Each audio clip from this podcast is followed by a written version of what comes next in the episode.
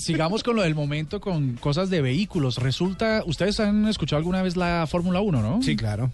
Pues resulta que Geoff McGrath es el Senior Vicepresident de McLaren y uh, es el departamento de la escudería de la Fórmula 1 que se encarga del desarrollo de la aplicación tecnológica y es el que tiene a su cargo los simuladores para los pilotos y para toda la parte técnica del componente tecnológico de los, de los carros.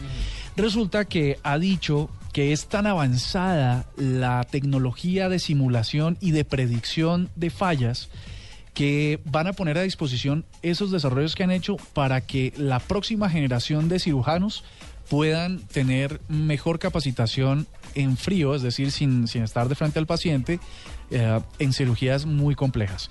Resulta que ellos eh, han desarrollado procesos de Big Data, o Big Data, como quieren decirle, eh, para tomar, contar, contabilizar y analizar cada, cada dato, por pequeño que sea, de lo que sucede al interior de un carro de estos, que por supuesto es lidera toda la tecnología de punta computadores, sensores y todo lo demás, telemetrías y un montón de cosas. Entonces lo que pasa con eso es que los médicos a partir de ahora con esos mismos simuladores podrán practicar cirugías de alta complejidad. Lo que pasa es que la, Fórmula 1 muchas veces, eh, sobre todo mi papá, por ejemplo, cuando yo me levantaba a las 5 de la mañana a ver las carreras, preguntaba, ¿y eso para qué?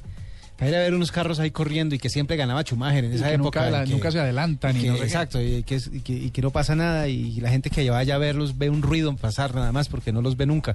Eh, ¿Para qué sirve? Toda la razón. Pero eso es un laboratorio, realmente. La Fórmula 1 es un laboratorio para todos los avances tecnológicos. Lo bueno que tiene su carro actualmente, su último modelo, lo bueno que tiene se ideó para la Fórmula 1. Hace 40 años. Eh, exactamente, los frenos ABS, las bolsas de aire, eh, las barras de estabilización, todos los avances tecnológicos en, en el mundo automotriz nacieron de la Fórmula 1, es el laboratorio más grande.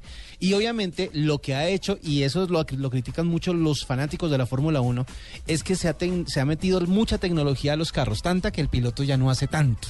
El piloto prime botones para los comandos y para comunicarse con eh, eh, su paddock, pero no no tiene tanta habilidad como la tenían antes porque la electrónica hace mucho. El cerebro del carro hace demasiado. Pero estamos viendo entonces una aplicación de los simuladores de McLaren en algo tan complejo como la salud humana.